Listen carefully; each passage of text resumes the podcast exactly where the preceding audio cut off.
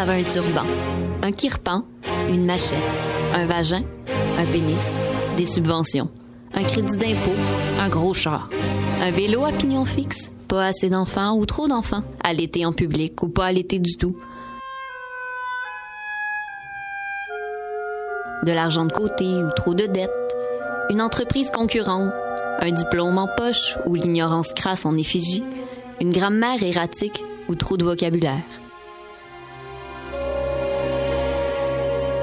L'autre était excentrique, trop conventionnel, vegan, carnivore, pro-pétrole, anti-tout et pro-rien. L'autre était, et la majorité silencieuse, le haïssait. Par envie, par crainte, par ignorance, par mépris et avec fougue. Tout ce qui n'était pas moyen, tout ce qui n'était pas dans ses moyens. La majorité silencieuse aimait le haïr, et réciproquement s'en faire haïr. Substitué à l'amour, la haine lui donnait une raison supérieure de vivre et le sentiment de le faire avec passion. Et c'est ainsi que la majorité silencieuse a publié son commentaire au bas d'un article en ligne.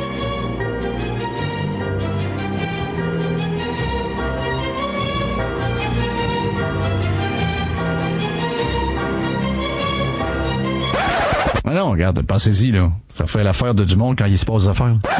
que les- nos gouvernements sont, por- sont portés à gouverner par sondage, à faire du marketing politique, à vendre la- leurs affaires comme des savons. Me semble juste que ce qu'on devrait avoir en commun comme Québécois, c'est le gros bon sens. Moi, j'ai vu un méga broom party. C'était magnifique. C'était enfin la classe moyenne qui s'exprimait. Bonjour tout le monde et bienvenue à cette édition de la majorité silencieuse du lundi 15 février 2016. Bonjour tout le monde. Hello. Salut. Bonjour. Bonjour.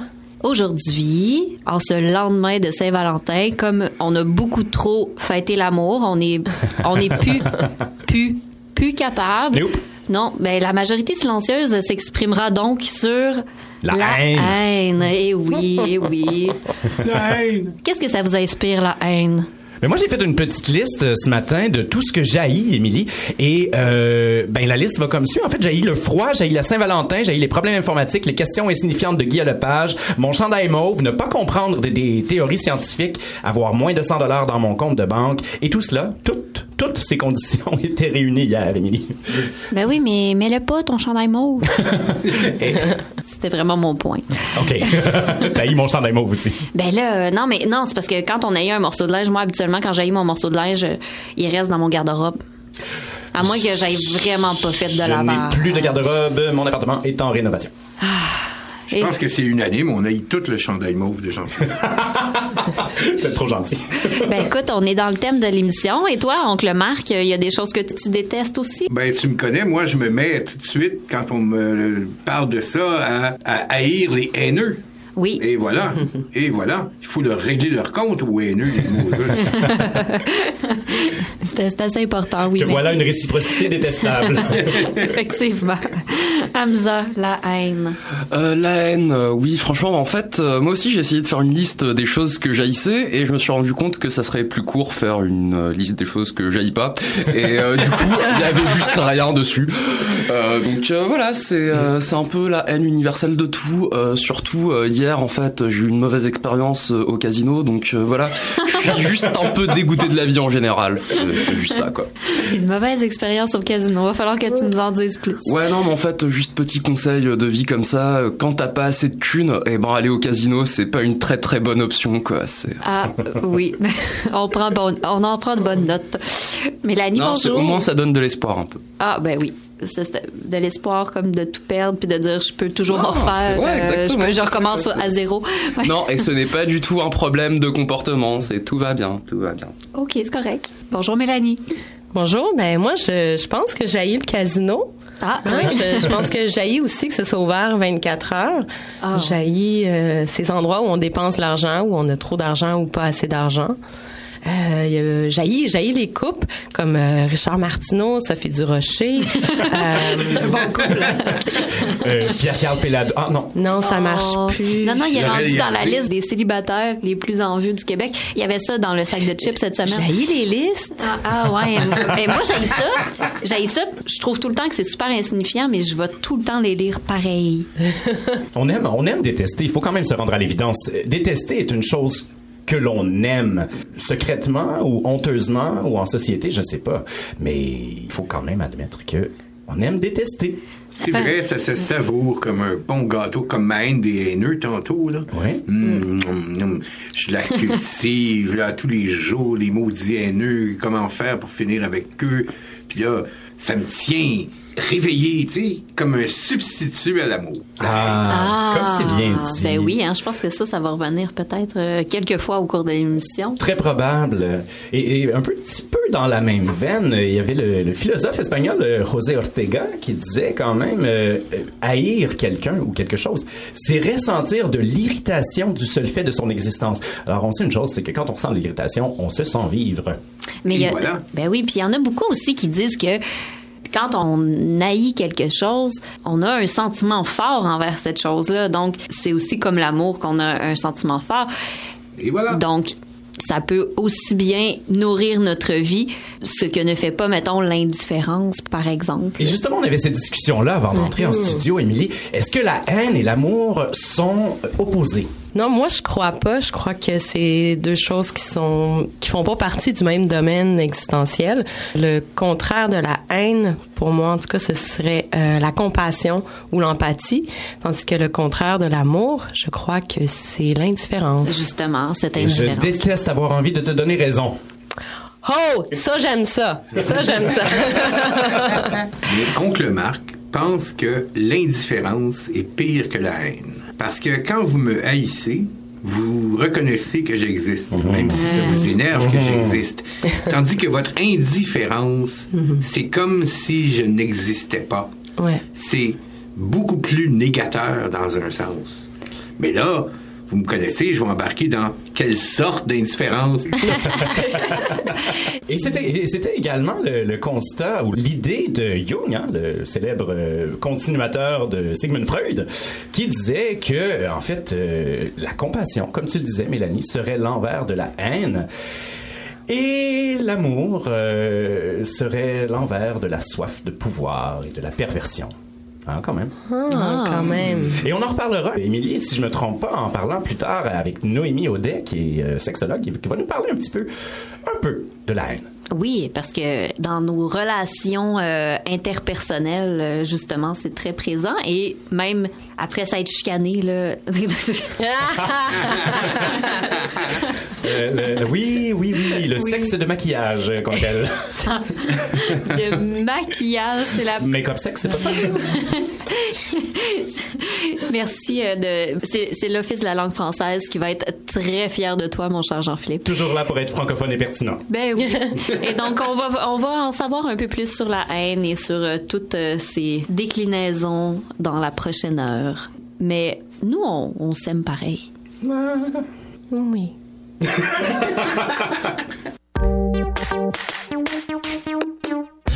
Ondes de Radio Centre-Ville, vous écoutez La Majorité Silencieuse avec Émilie, Félix, Jean-Philippe Maxime, Hamza, Marlène et l'oncle Marc. Aimez-nous sur Facebook ou facebook.com par oblique RCV Majorité Silencieuse. Et réécoutez nos balades de diffusion en recherchant Majorité Silencieuse dans l'iTunes Store. Hamza. Salut alors, en ce lendemain de Saint-Valentin, euh, j'ai pensé à toutes, à toutes les personnes qui ont passé la Saint-Valentin, avec euh, deux bouteilles de vin et un verre. et euh, je vous ai préparé une petite playlist pour vous parce que, parce que voilà quoi, c'est, euh, c'est ça que ça prend. Donc, c'est une playlist de lendemain de veille de tout seul. Euh, soit c'est, un- une playlist de, de, de jaillit tout le monde, puis comme c'est ça. Là. Très bien. Donc, euh, Joie. donc euh, on commence avec avec un classique, euh, La Mano Negra, euh, donc euh, le, le band de Manu Chao euh, avant qu'il commence à faire euh, des petites chansonnettes euh, bizarres. Euh, donc euh, Love and Hate de La Mano Negra qui est euh, qui est en fait une chanson géniale parce que à la base elle est trilingue et puis euh, et puis il y a Manu Chao qui nous fait euh, ah, une espèce de liste non exhaustive euh, de toutes les meufs euh, qu'il a jamais pu avoir. Et euh, donc ça va comme suit.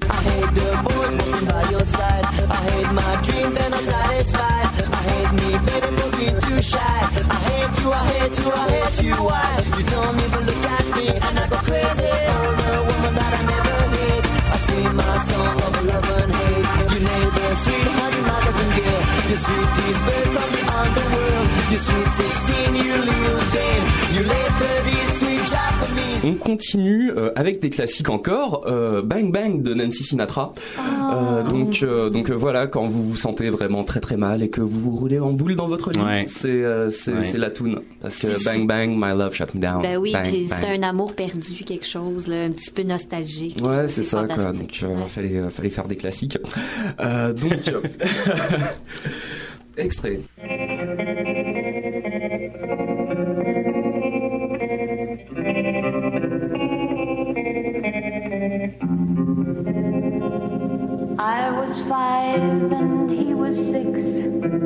We rode on horses made of sticks. He wore black and I wore white. He would always win the fight. Bang, bang. He shot me down. Bang, bang. I hit the ground. Bang, bang. That awful sound. Bang, bang. My baby shot me down.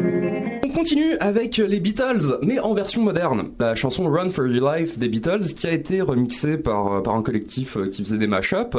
euh, donc, euh, qui a été remixée avec, figurez-vous, The Black Eyed Peas et Ludacris. Opalai. Ouais, et non, franchement, ça- vous allez voir, vous allez voir, et ça donne ça.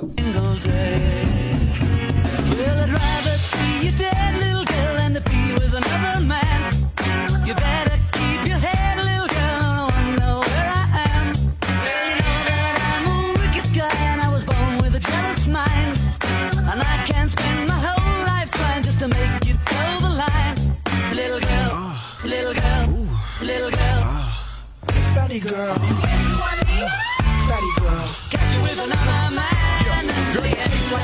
Fantastique. Euh, je, je- je suis un peu, je suis un peu déstabilisé. Non, mais c'est, y a de quoi quand même. C'est euh, et d'ailleurs la, la liste des compiles, euh, ça s'appelait Booty, euh, B O O T I E. Et Ah. ils ont, euh, en fait, ils en ils en sortaient un par année, genre entre 2005 et 2008. D'accord. Donc euh, voilà, si euh, si le genre vous plaît, vous pouvez toujours vous référer à ça. Euh, donc euh, là, on va dans la soul avec avec Lee Moses et Bad Girl, en fait, euh, qui est, qui est une chanson assez mythique parce que elle était enregistrée en deux parties et puis euh, et puis euh, il y avait il y avait toujours un break bizarre et euh, heureusement il y a quelqu'un sur YouTube euh, qui qui a pris ça sur lui-même de de rejoindre les deux parties. Euh, mais euh, c'est franchement une chanson euh, une chanson très chaude, on va dire. Bah, en fait, euh, elle a- il- le mec il a de la chaleur dans la voix, Moses. C'est un, un de mes chanteurs de soul. Donc c'est c'est tout à fait réconfortant euh, face à la solitude. euh, Euh, et- c'est bah en fait la chanson elle-même c'est plus euh, c'est plus euh, un mec qui est complet dans le déni et que tout le monde lui dit mais genre lui il est bien dans son déni et il persévère dedans et Ah. euh, c'est quelque chose que je trouve tout à fait admirable. Et c'est l'histoire de la majorité silencieuse en fait. c'est pas faux, c'est pas faux. On en écoute un petit bout en haut. Ouais, allez.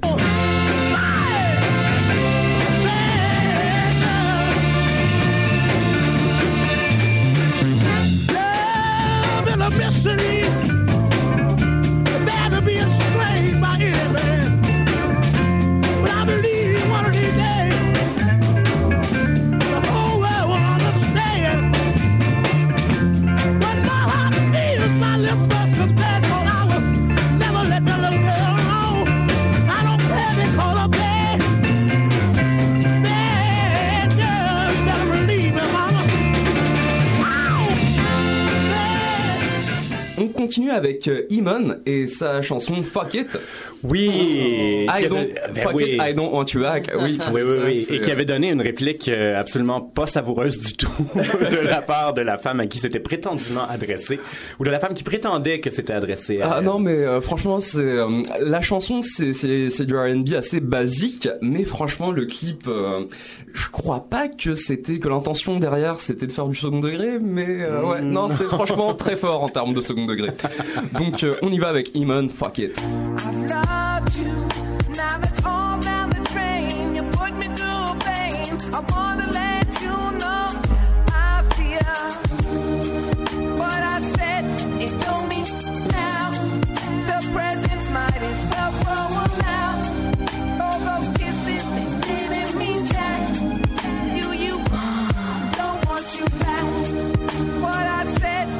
Et pour conclure, parce qu'il faut jamais se coucher euh, fâché, euh, CeeLo Green avec Fuck You. Fuck you. Je connais pas ça. Ah, bah non, tu Ben l'as- là, ah, bah, c'est sûr que tu connais ça.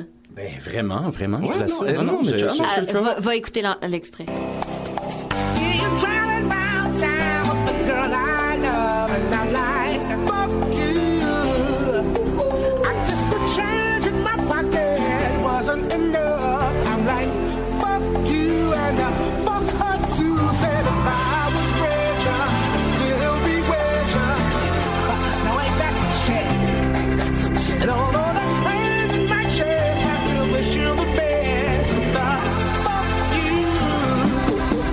donc, euh, en fait, euh, vu que cette semaine, euh, le thème c'était la haine, j'ai pensé vous parler aussi un petit peu du film La haine de Mathieu Kassovitz. Oui, oui, oui, bien sûr. Euh, donc, euh, en fait, qui a été qui a été fondateur d'un genre, le, le cinéma de cité, euh, quelque part. Donc, euh, en fait, euh, ce film-là a été inspiré par une bavure policière.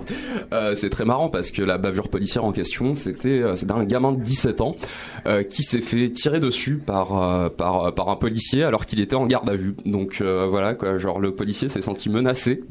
Euh, et euh, en fait, euh, justement, ce qui est très intéressant dans cette histoire, c'est la haine des deux côtés, quoi, la haine autant de, de la police envers les jeunes que des jeunes envers la police. Et euh, donc en fait, euh, ça nous amène à nous poser la question des armes. Les, la police en a, euh, les jeunes en ont aussi, mais quelque part dans cette situation, euh, les jeunes ont montré un peu plus de sagesse dans la mesure où ils restreignent un peu plus leur usage des armes. Et puis euh, aussi, euh, petit fait intéressant, euh, le film avait été tourné en couleur à la base parce que un des principaux financiers qui était TF1 euh, voulait euh, voulait un film en couleur, mais après que ça a été présenté euh, à, à Cannes en noir et blanc, en fait, euh, ça avait euh, ça a été beaucoup apprécié pour pour l'esthétique en fait. Et donc euh, voilà la, la version euh, la version qu'on connaît, euh, c'est euh, qu'on- la plus commune, c'est celle en noir et blanc. Et le film a aussi euh, failli s'appeler Droit de cité, mais euh, la haine c'était un peu plus percutant quoi. Euh, un petit peu, légèrement, légèrement. Ouais, c'est ça quoi. Et d'ailleurs, ça non plus les financiers, ils aimaient pas le titre La haine parce que voilà quoi, ça, ça, ça c'est pas le fun.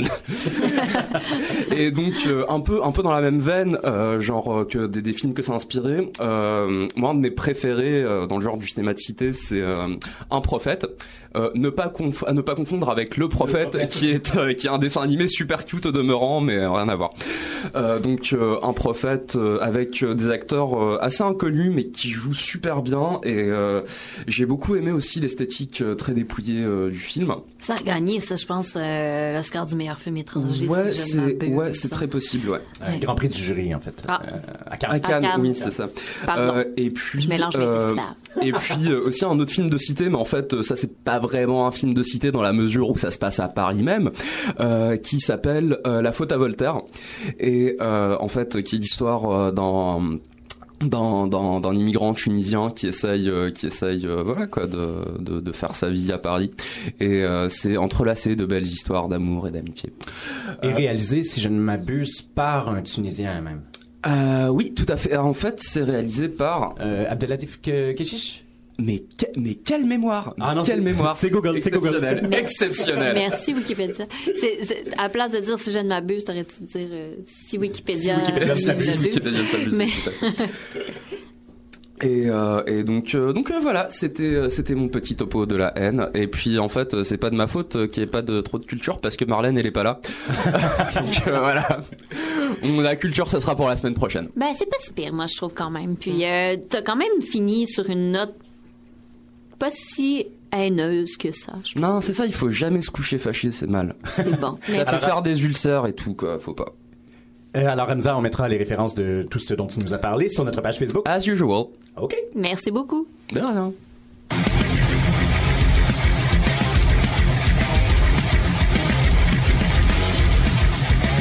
Jean-Philippe, euh, le mot de la semaine.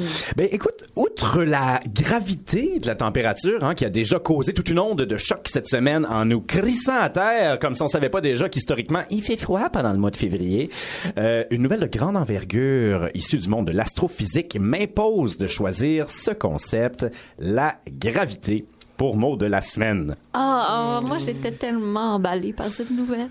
Écoute, euh, c'est normal parce que l'inauguration officielle le week-end dernier du nouveau train Azur du métro de Montréal serait à l'origine d'une véritable onde gravitationnelle.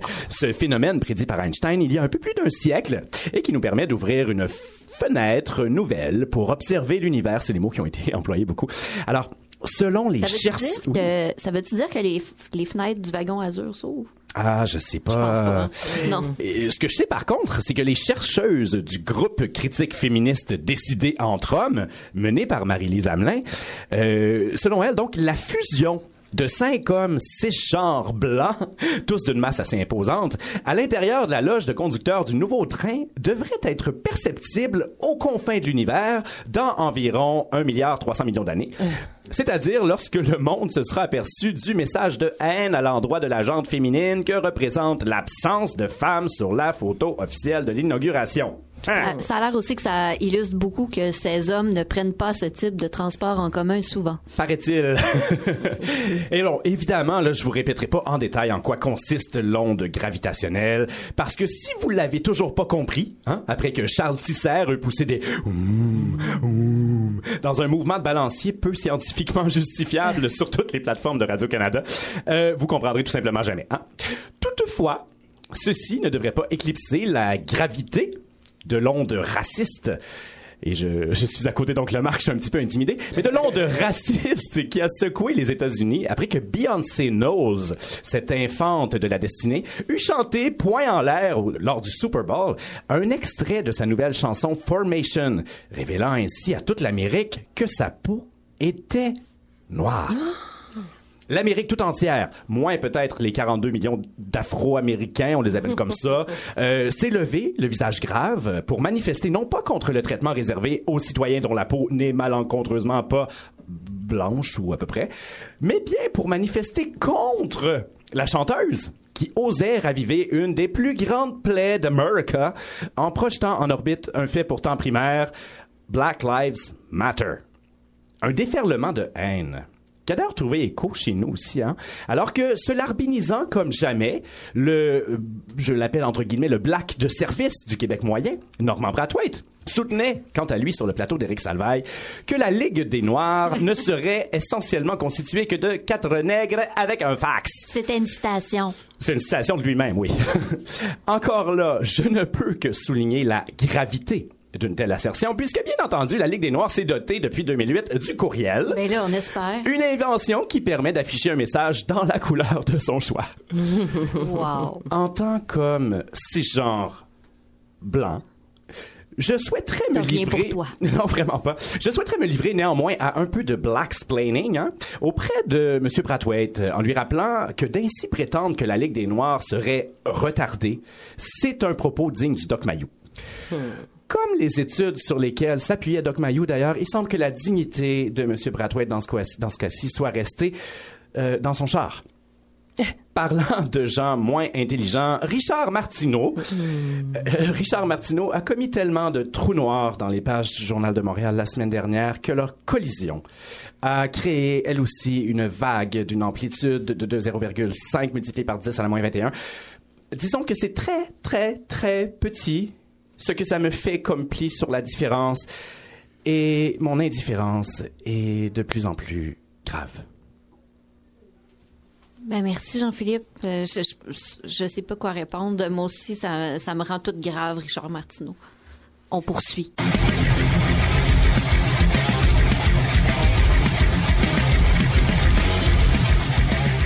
Alors, euh, j'ai un petit texte qui s'appelle Détestable moi. Mais j'ai j'ai failli le nommer monologue d'une nounoune, mais je- tu t'es fait euh, scooper par c'est Richard. ça. Euh, ben, tout d'abord, j'ai j'haïs ça, être grippé et devoir lire un texte, mais je vais y aller quand même. Je pense que jaillit la haine, surtout celle qu'on ressent envers autrui. Ça me serait facile d'en être couverte et d'en cracher sur les autres, comme le virus de la gastro. Mais non.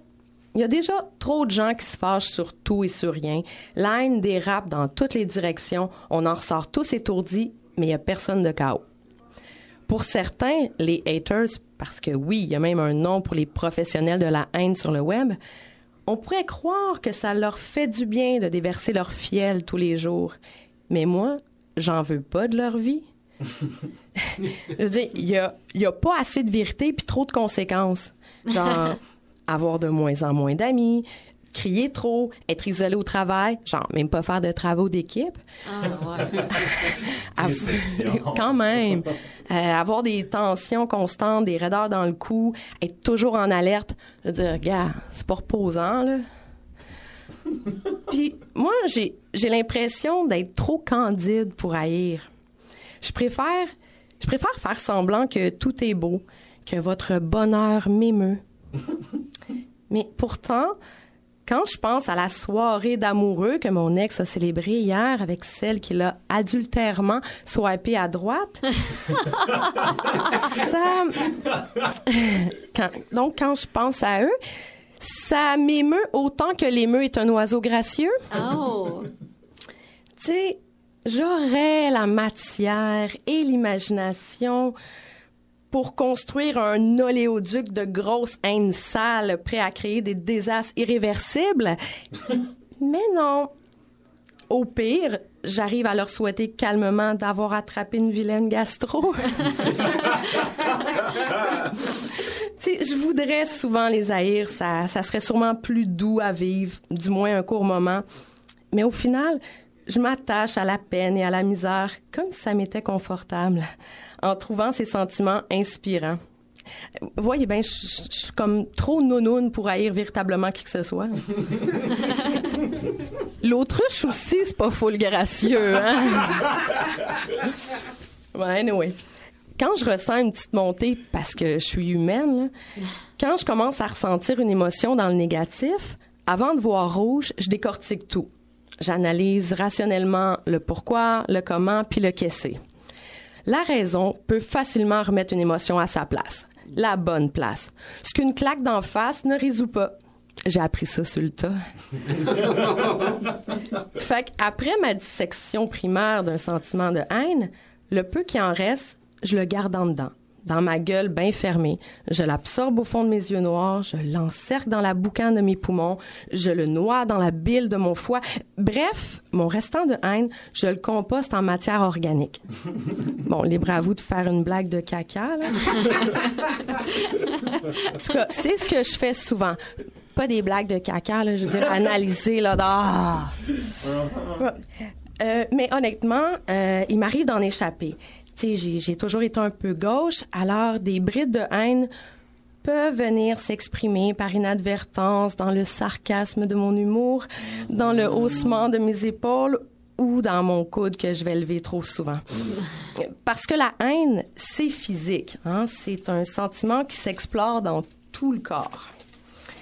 Et en tant que bonne haïssable, euh, j'aime mieux rire à gorge déployée, euh, rire à m'en taper euh, sur les cuisses, me dilater la rate.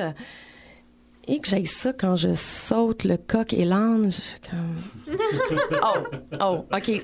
Ça, ça- ça me fait rappeler que j'haïs les expressions de bouette. Et euh, ben, j'en ai noté quelques-unes. J'ai envie de vous les partager. Euh, je vais continuer dans le domaine animalier. OK? Il n'y a pas de quoi fouetter un chat. Sérieux, si tu confonds ton chat avec de la meringue, là, allô SPCA? Euh, j'ai perdu l'origine de cette expression-là, mais euh, moi, je dis requiquer l'œuf dans la poule. Je- C'est comme euh, la euh, c'est c'est pas possible de remettre la pâte à dents dans le tube, genre? Je, je sais pas. Mais moi, je vois ça comme une forme de déni, là. Ah, ok, ouais, comme si c'était pas sorti finalement. Ouais, je, ouais. Je, je- peut-être que je l'ai inventé aussi. Ça se peut, je fais ça souvent. Euh, oh, je vais continuer. Il faut battre son frère pendant qu'il est chaud. Excusez, c'est de descendance familiale, je suis désolée. Euh, c'est en forgeant qu'on devient forgeron. Tu sais, c'est parce que c'est plus ben ben à la mode comme métier. fait que j'aimerais ça orienter cette expression-là pour quelque chose comme euh, c'est à force de faire qu'on devient féru. Ah, mais c'est beau. Oui. Ouais, merci. Euh, fait que je vais poursuivre avec les expressions que j'ai. L'argent n'a pas d'odeur. Euh, non, non, ça pue, une poignée de change. Oui, c'est vrai. Euh, Un beau menteur va pas chier loin.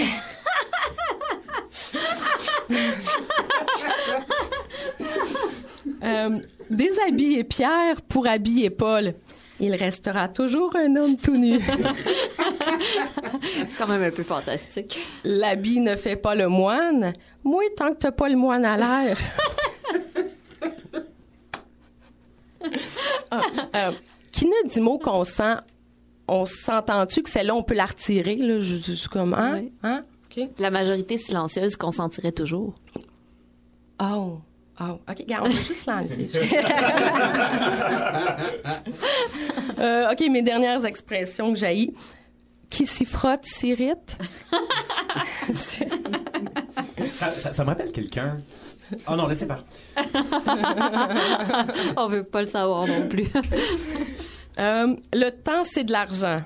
Ouais, j'ai pas de monde, je suis toujours cassée, il fait fret, je suis à sec. Mais ça a l'air que les bons comptes font les bons amis. Toi, euh, tu m'haïs-tu? ben, merci beaucoup, Mélanie. Plaisir.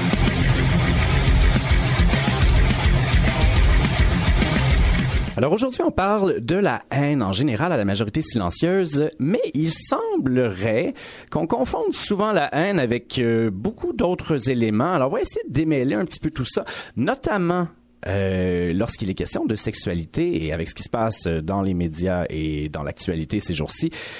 On est vraiment très confus. Alors on rejoint Noémie Audet, qui est sexologue. Noémie, bonjour. Bonjour. Alors, euh, est-ce que tu peux nous départager un petit peu tout ça, là, parce que euh, on essaye de comprendre la haine. Est-ce que ça existe en sexualité? Ben en fait, c'est pas tant si la haine ça existe en sexualité que plus euh, qu'est-ce qui peut amener à cette haine-là. Euh, puis à ce moment-là, ben ça sera ça aura pas nécessairement un rapport avec la sexualité, mais peut-être plus avec l'éducation, avec le modèle qu'on a eu. Euh, tu sais, je pense qu'on a encore la difficulté à saisir tout à fait c'est quoi l'amour. Mhm. Et l'amour et la haine, on dit souvent que c'est euh, ce n'est que séparé par une mince ligne. Ben à ce moment-là, c'est tout aussi difficile de définir qu'est-ce qu'est la haine. D'accord. Je pense que c'est c'est des sentiments ben, qui sont très, très profondément ancrés et que la personne qui le vit peut être la seule qui peut expliquer d'où ça vient, mais Mhm. pour, pour expliquer, doit faire le travail pour savoir d'où ça vient. Et donc, est-ce que ça, ça fait partie de ce que de ce que vous étudiez, de ce que de ce que vous discutez, par exemple en rencontre là, euh, euh, en sexologie? Est-ce que est-ce que ça peut être un parcours que vous que vous faites avec euh, avec des gens, d'essayer de comprendre, mais qu'est-ce que c'est que ce comportement que j'ai, ou cette émotion, ou ce sentiment? Ben en fait, euh, à ce moment-là, faut faire faut faire un- déjà une, une différence entre la sexologie et l'éducation à la sexualité. La Oui. sexologie, c'est vraiment la science de la sexualité, donc euh, c'est ce qui est étudié, c'est ce qui fait qu'on peut se nommer sexologue, Mhm. avoir le titre. Mais au niveau de l'éducation à la sexualité, en fait, moi, je rencontre euh, dans, dans mon dans, dans ma carrière, ce que je fais, c'est je donne des ateliers d'éducation à la sexualité principalement aux adolescents. Avec eux, j'essaie déjà de démêler l'amour, l'amitié, euh, la sexualité qui vient euh, débalancer tout ça à partir d'un certain âge, euh, particulièrement pour les adolescents. Là. Donc, c'est d'essayer de départager tout ça. Est-ce que la haine, je l'aborde? Pas vraiment. C'est déjà tellement complexe pour eux de comprendre qu'est-ce qui se passe dans leur corps, qu'est-ce qui se passe dans leur tête, qu'est-ce qui se passe dans leur cœur quand ils ont des premiers contacts avec l'amour, que pour eux, la haine, c'est même pas quelque chose qui, qui peut être présent. Par contre, oui, j'ai encore beaucoup de préjugés euh, des adolescents par rapport à bon les relations amoureuses. Ben la jalousie, c'est normal, c'est sain. euh, si ça en prend dans une relation, si t'as pas de jalousie, ben c'est parce que t'es pas vraiment en amour. Mais ça, c'est pas des choses qu'on a à l'intérieur de nous à la base. C'est des choses qui nous ont été apprises. C'est des choses qui nous sont expliquées par les adultes autour de nous. C'est des choses qu'on voit, qu'on vit. Donc, c'est des fois, c'est d'aller regarder d'où ça vient, ce, commentaire-là, ce préjugé-là, et de regarder avec la personne qui vient me dire, OK, mais est-ce que vraiment c'est c'est là-dessus que tu veux miser pour tes relations amoureuses? Puis, l'adolescence, c'est déjà très tard pour leur parler de ça. Ils ont déjà eu le temps de se former beaucoup d'opinions. Oui. Puis tu sais, ça vient pas juste de la famille, les opinions, ça vient des amis, ça vient des médias. De plus Absolument. en plus, je veux dire, les jeunes sont... il, y a, il y a Facebook, il y a tous les médias, euh, les, les médias sociaux, mais il y a Mhm. aussi euh, tout ce qui est la télévision, la radio. On entend partout des opinions. Et eux essayent de, de se démêler là-dedans. Donc souvent, ils vont nous dire des belles phrases toutes faites qu'ils ont entendues puis qui ont l'impression que c'est la vérité. Mais moindrement que tu les remets en doute, euh, oups. t'as t'as droit à autre chose devant toi. Mais aussi, on a, moi, j'ai entendu que euh, il y avait beaucoup, on voyait beaucoup le phénomène de la violence conjugale arriver très, très jeune. Ben, on, on appelle ça violence euh, peut-être pas conjugale quand on est adolescent ou quelque chose comme ça, mais la violence en couple. Euh, donc, est-ce que ça c'est abordé aussi un peu en éducation à la sexualité? Parce que ça, ça serait, ça pourrait se voir comme une manifestation peut-être de haine ou quelque chose comme ça. Tout à fait. En fait, euh, dans les ateliers qui me sont le plus demandés, habituellement, c'est euh, les organismes ou les écoles qui vont faire leurs demandes sur les sujets qu'ils veulent que j'aborde. La violence, c'est dans les dans- la violence dans les relations de couple à l'adolescence, c'est dans les plus demandés.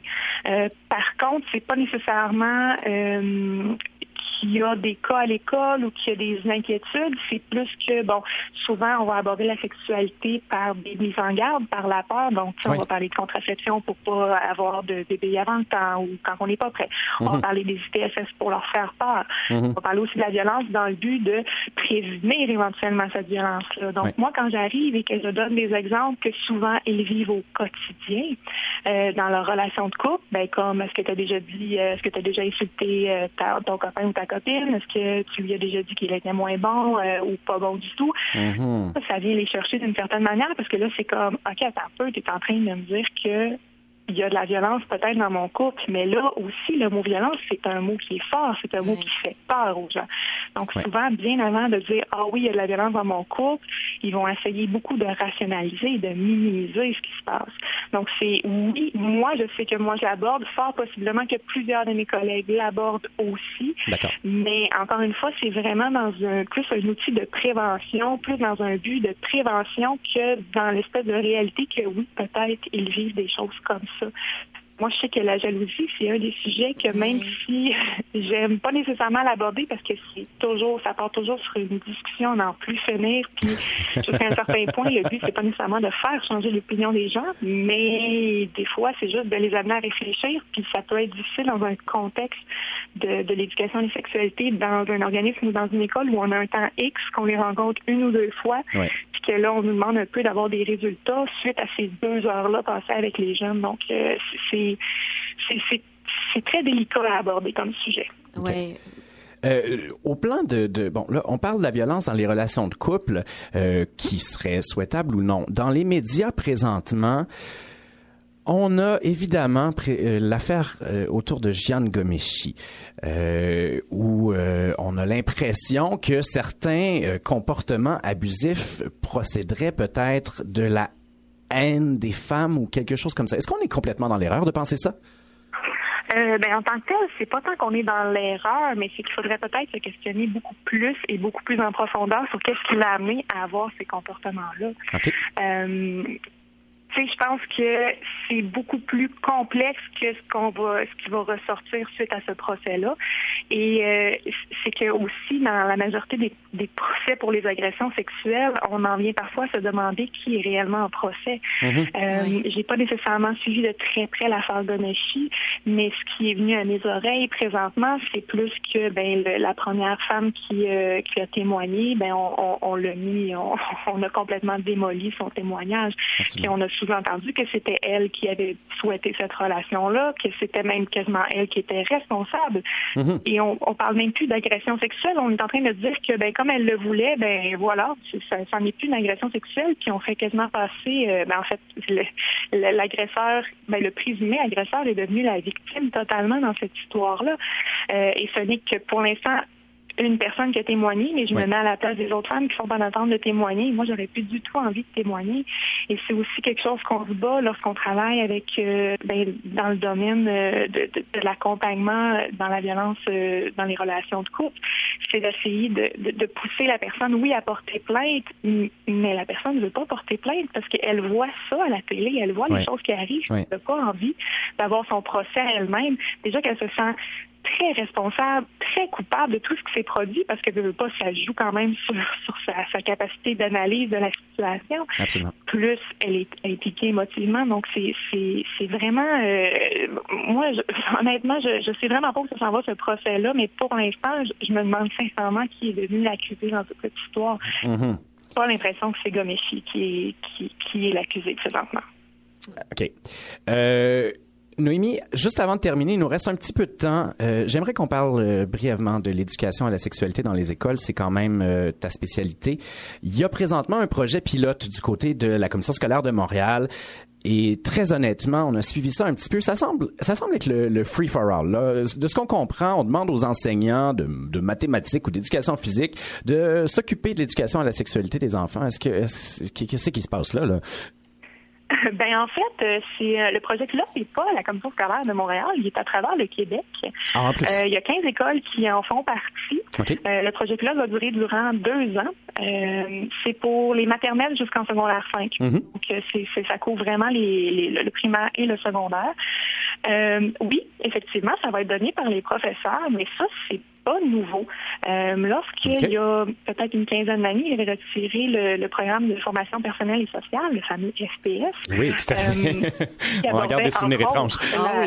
L'éducation à la sexualité. Oui. Euh, le, le nouveau projet du gouvernement était que euh, la sexualité faisant partie de la vie quotidienne, ben à partir de là, on allait l'aborder de manière quotidienne dans tous les autres cours.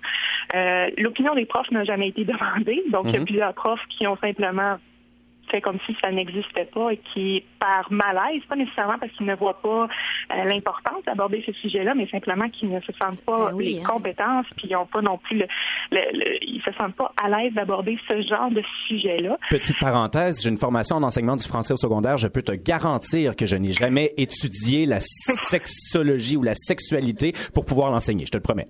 Ben exactement, mais c'est ça, mais c'était plus de dire, euh, en fait, le, le projet, puis là, c'est plus tout à fait ça, ça a été modifié, mais à la base, le projet, c'était de dire, mais comme la sexualité, euh, c'est c'est notre environnement, c'est c'est au quotidien qu'on va en entendre parler, mais c'est de l'aborder un peu à travers tout. Et moi, je me rappelle très bien qu'il y a une dizaine d'années, quand j'étudiais en section, on faisait beaucoup de blagues là-dessus, parce que c'était de dire, bon, mais le prof de maths peut t'expliquer un plus un, ça peut faire trois, des fois.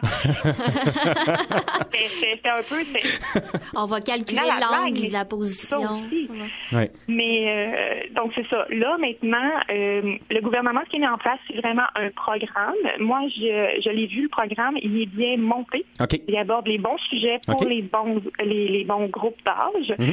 Euh, par contre, ce qui manque, à mon sens, à moi, puis le, le, le- le feedback que j'ai un peu eu des professeurs euh, que j'ai que j'ai côtoyé dans les derniers temps, là, puis qui m'ont ramené un peu leurs inquiétudes, Oui. c'est que pour l'instant, le, le projet, ce ne sont que des objectifs. Il n'y a pas d'activité reliée à ça. Euh, Donc, les profs vont devoir monter les ateliers, Mhm. euh, monter les, les activités en lien avec tout ça. Euh, pour un professeur de deuxième année d'aborder la grossesse avec ses élèves, euh, le professeur, il y a à peu près mille façons de se mettre le pied dans la bouche. là. Oui. Effectivement, c'est aussi délicat. euh, ouais. Oui. Ouais, c'est délicat aussi euh, comme comme sujet. Donc on peut justement, on peut faire des gaffes aussi en en parlant, en, en connaissant pas euh, complètement le sujet. On fait déjà on des parle. gaffes en enseignant notre, ma- notre propre matière. Alors. Exactement, exactement. Puis, sais, je veux dire, moi, je suis sexologue, puis des fois, je sens, je suis en train de parler à des élèves ou même des fois à des parents, parce que je fais aussi des rencontres parents, et là, je me dis, oh, là, je viens de me mettre le pied dans la bouche. Mhm. Comment je me sors de ce mauvais pas-là? Mais moi, je veux dire, je suis habituée de penser en termes de non, mais ça, mon coin, je, je vais le passer, parce que oui, c'est important à cet âge-là, mais Ouais. je, je me mets à la place des professeurs qui, pour l'instant, il n'y a pas nécessairement de formation qui est offerte non plus par le gouvernement. Euh, donc, c'est pour ça qu'il appelle ça un projet pilote. Oui, oui, absolument. Quand même. dans deux ans. Mais euh, pour l'instant, euh, ben moi, en fait, je touche du bois en espérant que moi, ça m'amène à avoir plus de contrôle dans les écoles. En même temps, je ne vais pas non plus débattre de la situation des écoles publiques présentement, mais mettons que ce n'est pas très, très rose. Pas tout le temps. C'est sûr qu'ils iront peut-être pas nécessairement à l'extérieur, puis malheureusement, ben ça va fort possiblement être relégué sous le tapis. Encore une fois, puis euh, c'est comme ça depuis que le programme SPS a été retiré. Puis ça fait, euh, c'est sûr que pour l'instant, oui, on voit déjà des impacts, mais on va en voir de plus en plus avec les années. Puis Ben. euh, ben, ça va être à nous de voir comme société comment qu'on gère tout ça, puis qu'est-ce qu'on va remettre en place aussi pour essayer de de- d'arrêter le ce vers quoi on s'en va présentement. Ben, Noémie Audet, une des premières étapes, ce sera de communiquer avec toi pour obtenir des ateliers d'éducation à la sexualité dans différents contextes, dans les écoles comme à l'extérieur. On mettra évidemment les références pour te contacter euh, sur notre page Facebook notamment. Et merci beaucoup d'avoir été avec nous. Ben, merci à vous. Merci. Sur les ondes de Radio Centre-Ville, vous écoutez La Majorité Silencieuse avec Émilie, Félix, Jean-Philippe Maxime, Hamza, Marlène et l'oncle Marc. Aimez-nous sur Facebook ou facebook.com par oblique RCV Majorité Silencieuse. Et réécoutez nos balades de diffusion en recherchant Majorité Silencieuse dans l'iTunes Store. Bienvenue à votre anomalie de la semaine avec Oncle Marc. Lors de notre dernière anomalie, nous avons rencontré le chirurgien cardiaque juif polonais Marek Edelman, qui nous a mis sur la piste d'un point de ressemblance saisissant entre l'exterminationnisme nazi en 1933-45 et l'exterminationnisme grand serbe en 1991-99. La ressemblance que nous avons vue résidait dans la rhétorique délirante propre aux deux propagandes. L'une prêtant aux Juifs, des Juifs complètement imaginaires, l'intention, tenez-vous bien, de déclencher une guerre mondiale pour exterminer la soi-disant race aryenne. L'autre, qui attribuait aux Croates et aux Bosniaques l'intention secrète de se livrer à un nettoyage ethnique contre les Serbes. Autrement dit, les deux rhétoriques martelées sans relâche attribuaient, prêtaient à un ennemi totalement imaginaire ses propres intentions génocidaires avant de passer aux actes. Cette semaine, Oncle Marc insiste sur le fait que les deux ultranationalismes en question se croyaient.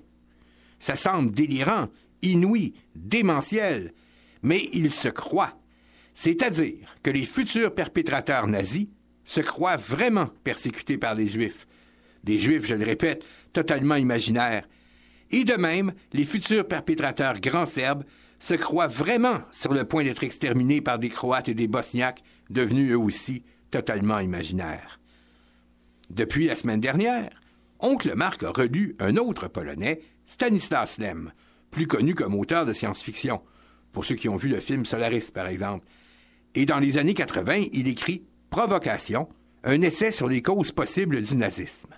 Monsieur Lem écrit avant les délires homicides d'ex-Yougoslavie, et donc, dans ce que vous allez entendre, c'est bien sûr de l'idéologie nazie qu'il est question. Ouvrez les guillemets. Manie de la persécution transformée en manie d'agression. C'est tellement ça. Tellement ça. Et parenthèse ici, bien entendu, vous aurez deviné qu'Oncle Marc travaille d'arrache-pied sur le Rwanda des années 90, notamment sur la propagande de Radio Mille Collines, car il commence à distinguer dans la bouche des futurs exterminateurs le même délirant pattern. Des futurs exterminateurs, oui, parce qu'Oncle Marc se place en amont, à un moment où les perpétrateurs n'ont pas encore perpétré leurs crimes contre l'humanité. Ils sont sur le point de. À cause de la manie d'agression absolument cinglée qui nous place et nous glace devant le fait accompli de répugnants charniers à ciel ouvert de millions de morts, on tend facilement, et ça peut se comprendre, à oublier qu'elle est chronologiquement la phase 2. Que la phase 1, c'est la bizarre et obsessionnelle manie de la persécution des idéologues nazis et grands serbes. L'anomalie qu'Oncle Marc essaye de pogner cette semaine, vêtue de son superbe complet à poids, c'est que les deux aberrants phénomènes des futurs persécuteurs qui se croient persécutés, l'aberration nazie et l'aberration grand serbe, ont au moins une même cause en commun.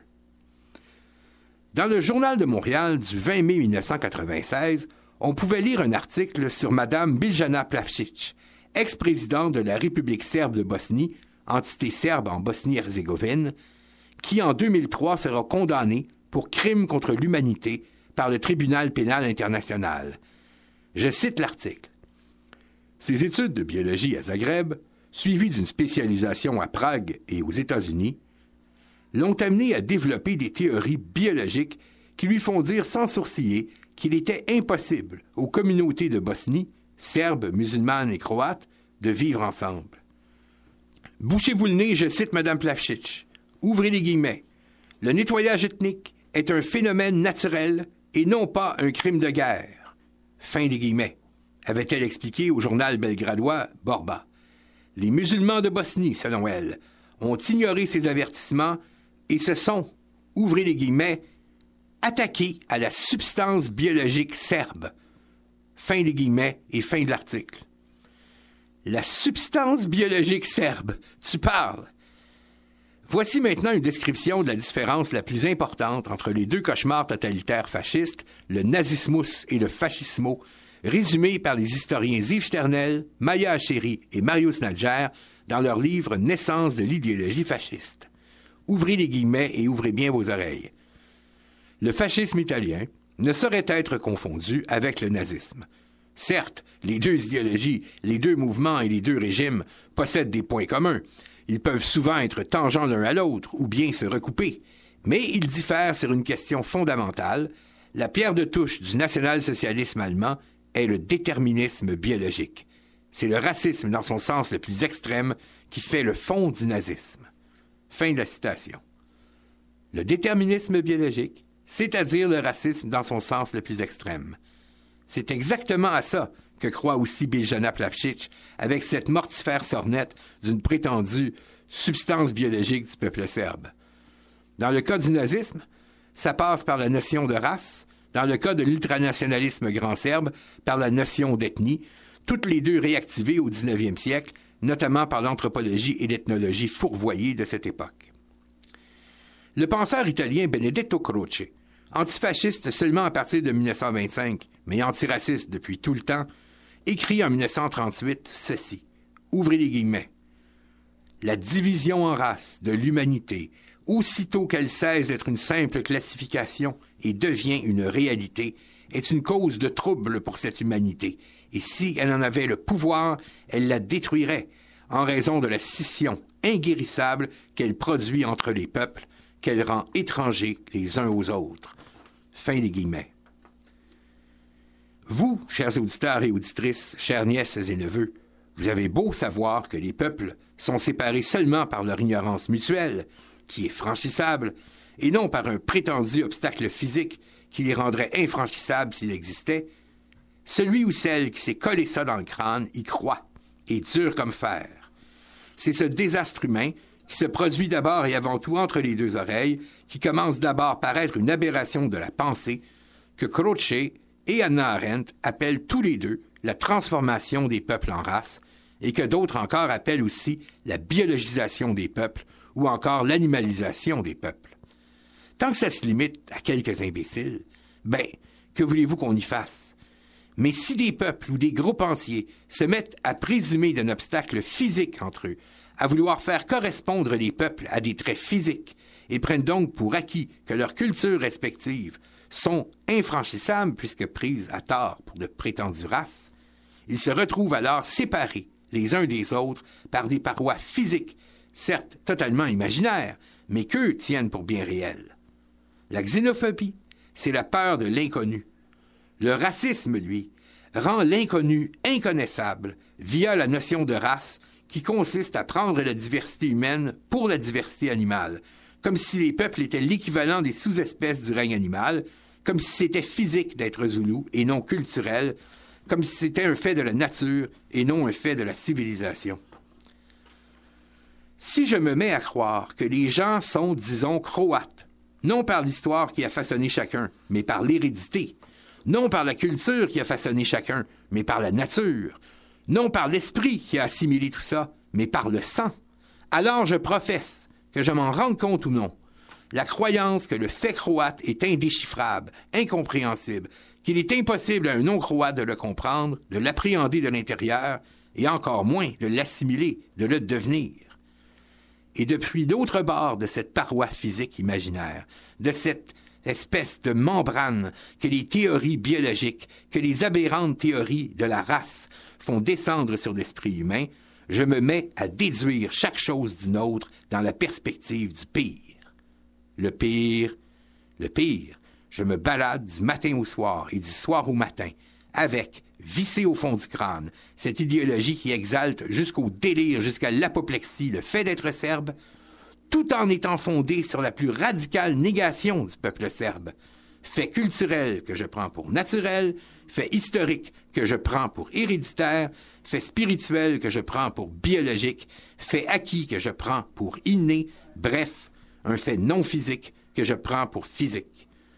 Mais cette continuelle, cette perpétuelle et harassante négation du fait serbe, dans mon exaltation, je ne soupçonne jamais d'où elle provient vraiment, c'est-à-dire de moi-même et de ma propre idéologie cinglée, et j'attribue la cause de cette perpétuelle négation du peuple serbe qui me ronge aux mystérieuses et secrètes menées anti-serbes d'un autre maléfique. Je suis nié. Nié par moi-même en réalité, par ma propre idéologie fondée sur le délire de la race. Mais cette radicale négation, je suis incapable d'en comprendre la provenance et je suis donc certain d'être persécuté. La pensée raciale, le délire de la race, le déterminisme biologique, le fait de prendre pour un fait physique ce qui en réalité est non physique, ça engendre le délire de la persécution. Puis, mon délire de la persécution se transforme en délire d'agression.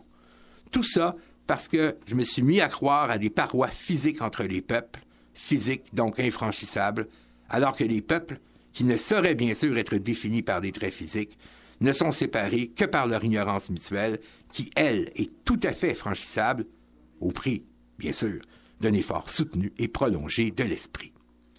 Alors, quand la biologiste yougoslave Biljana Plavšić, condamnée en 2003 pour crime contre l'humanité, déclarait en 1997 que les Bosniaques musulmans ont, bouchez-vous le nez, je la cite, attaqué la substance biologique du peuple serbe, fin de la citation, voilà une clé fondamentale de sa manie homicide, de ce qui a fait d'elle la perpétratrice d'un génocide parce qu'elle part d'une erreur, étant donné que peuple et substance biologique, serbe et substance biologique sont des contraires. Peuple est le contraire de race, parce que culture est le contraire de nature. Quand vous vous retrouvez noir tout court plutôt que congolais ou haïtien ou African American, ou blanc tout court plutôt que hongrois ou turc ou canadien français, c'est que le racisme rôde. Quand bien même se prendrait-il pour l'antiracisme? Ne vous laissez pas avoir, chères nièces et neveux. Et voilà, oncle Marc remet son splendide veston à poids, à poids comme dans le poids des crimes commis par l'humanité, humanité dont même oncle Marc fait partie, et il vous dit à la semaine prochaine pour une autre anomalie.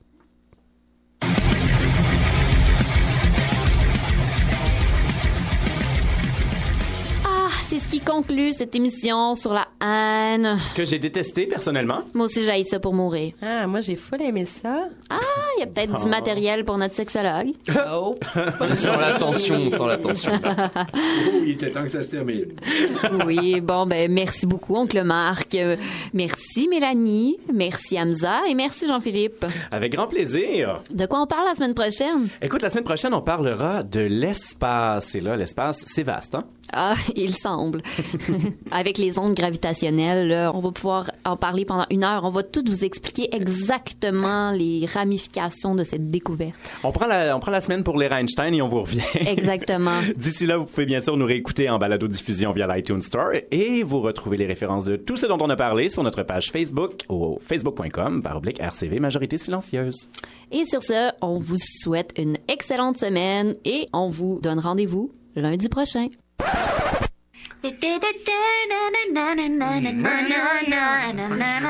Fuck you and fuck her too. Ouais.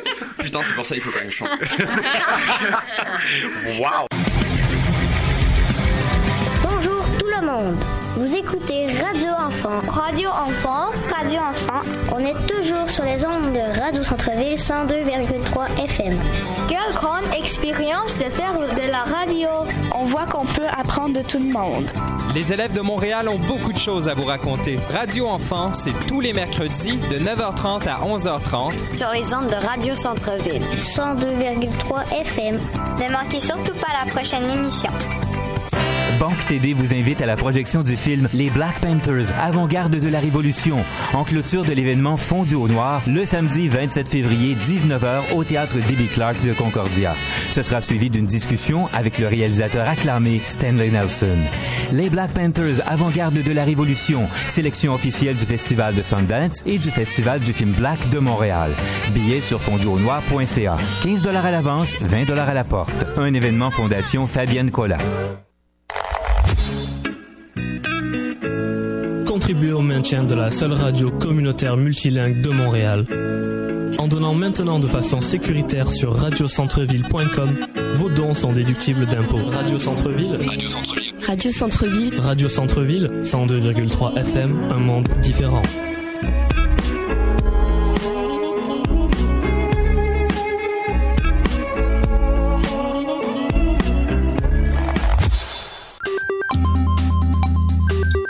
Centre-Ville, 102,3 FM.